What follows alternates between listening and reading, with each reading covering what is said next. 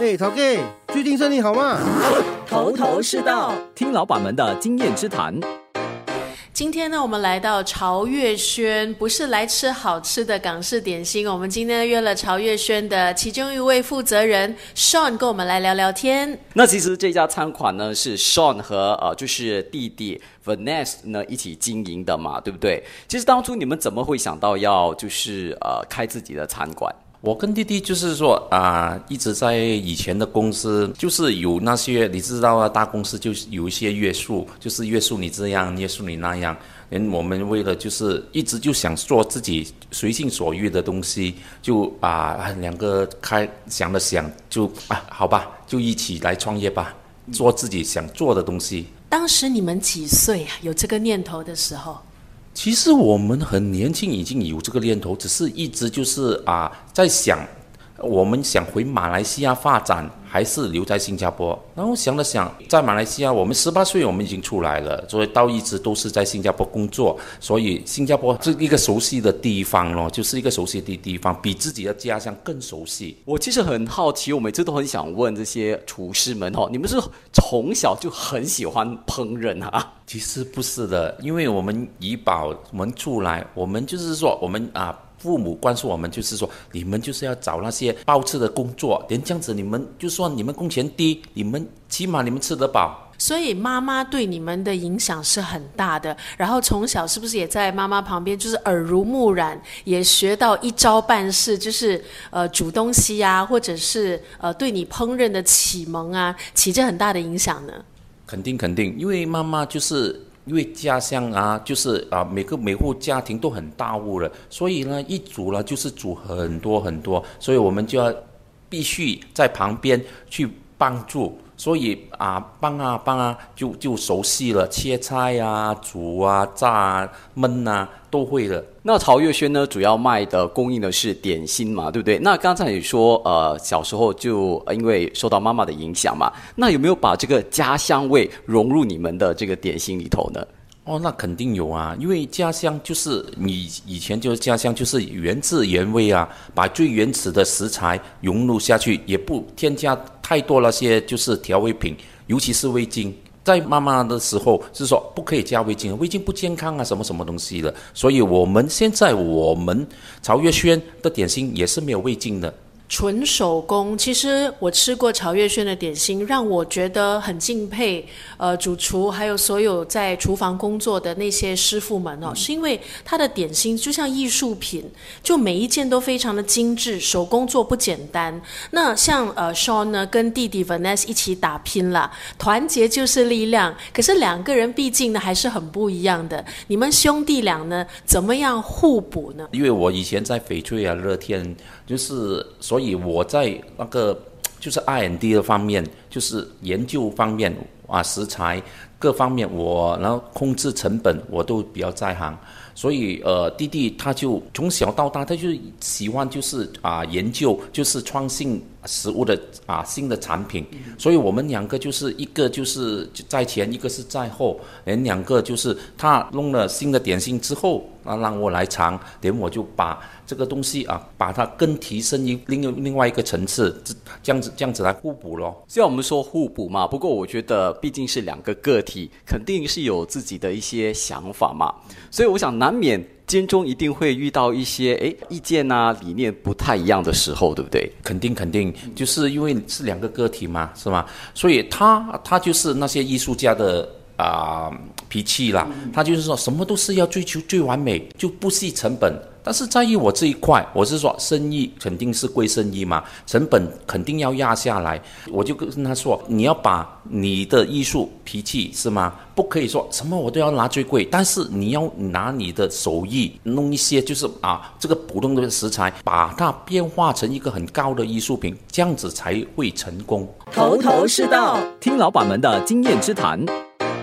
我那天看到就是李美花女士，她也来潮月轩，然后她说，不管是在宜顺还是在 Capital，她都觉得点心一样的好。可是我觉得像你们当老板的肯定是不一样，就是在宜顺经营，对比说现在在市区在 Capital 经营。那我想请双跟我们分享一下这两个不同的地方经营，对你来讲它的优势跟它的挑战又在哪里呢？就是在宜顺的时候，它是邻里嘛，邻里就是。他最重要是价钱要低，所以我们就是说那个成本尽量压下来，就不要做太多那些就是说艺术的东西，那例如摆盘啊，或者是啊就是食材方面也不可以拿的太高啊高级的给他们，比如是说龙虾啊这些东西你都不可以出现在菜单里面，因为他们的价钱真的是相较下是比较高。但是在市区，你因为也是有游客，他们的消费能力也是比较强，所以我们也可以摆。一些比较高级的东西下去。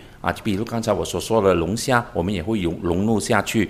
然后就是摆盘上，我们也会做一些特别的摆盘摆设。那像刚才一直有讲到说成本这件事嘛，那我想相对宜顺哦，像在市区的话，租金肯定是比较高的。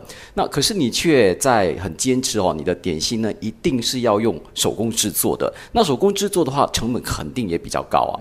所以这方面怎么去拿捏呢？大家都知道，就是说员工的成本已经越来越高了，所以我们请人也是面面对很大的挑战，就是很多地方都是在抢人，拿钱来抢人，而我们只可以做的就是说做到薄利多销，而我们自己，我跟弟弟，因为大家都是老板，也是员工，我们也会亲力亲为，把这些成本降得最低，连去让让这个手工的点心可以延续下去。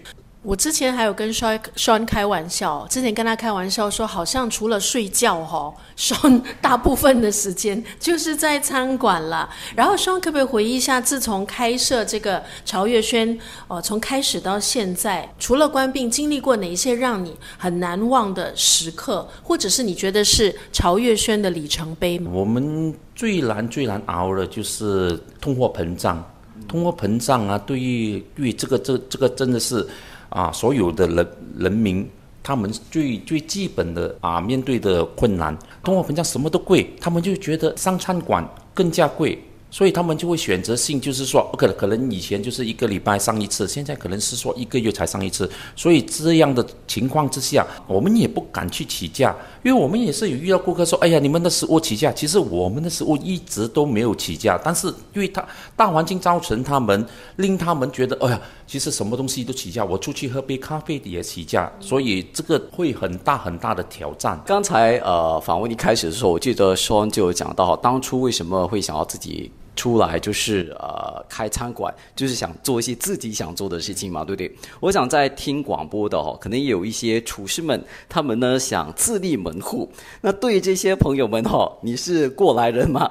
你有什么一些建议，还有金玉良言想和他们分享的？建议跟金玉良言真的不敢当啦，因为我自己也是经验也是还很浅呐，我也是开设了潮月轩也是才两年多，也是正在学习当中，但是。我是觉得你要做老板，你要有心理准备，就是说你要当餐馆，就是你的另外一个家，因为你无时无刻你都要去照顾他，你不能说单单是说只是照顾自己，你还要照顾你的员工，是吗？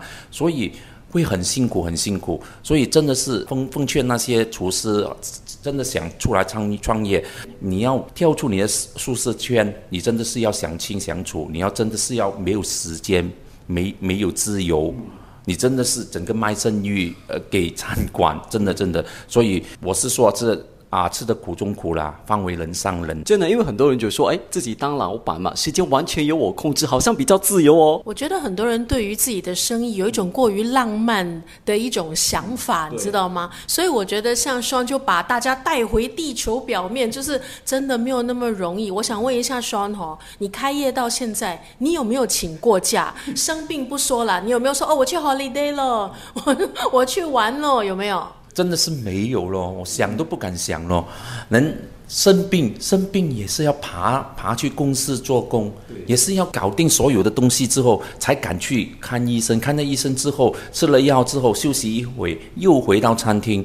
其实，所以真的是不是想象中所说，好像你姨所说的什么浪漫，真的没有的。我们要面对现实，就是因为公司真的是他很多东西都是要等待你去处理，尤其你刚看啊创业。真的是很困难，真的很困难。人家说万事起头难嘛，对吗？这个是没有的办法。这番话我跟你讲，我们似乎每访问一位老板哦，他们都会说同样的话。当然，我觉得有理想、有抱负还是很重要的。就是因为当初有这样的一个梦想嘛，然后呢，呃，Sean 和弟弟才会踏出这个舒适圈，然后尝试呢，呃，就是开自己的餐馆。觉得这么用心、这么努力，呃，大家真的是要多多的支持。而且我觉得吃过，大家就知道那个水平啊，呃，到底是在哪里。所以呢，大家一定要来，就是。支持一下 Sean 跟 Vanessa 啦。最后，我想请 Sean 啦，哈，就如果九六三的听众想要来就吃你的这个手工点心的话呢，你要不要推荐两款就必点的？第一款就是呢香酥芝士龙虾卷，另外一款的就是我们的辣椒螃蟹烧麦，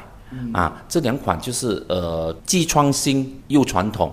啊，所以一款是创新，一款是传统。那我个人哈、哦、会推荐的这个主食就是它那个葱油面，是吧？哦，葱油面，这个对对对，这个葱油面就是看似简单，但是真的是工序真的是很复杂，很麻烦，很麻烦。就是，所以呃，这个都也是一个很传统、很经典的美食。我是喜欢那个金瓜虾球粥。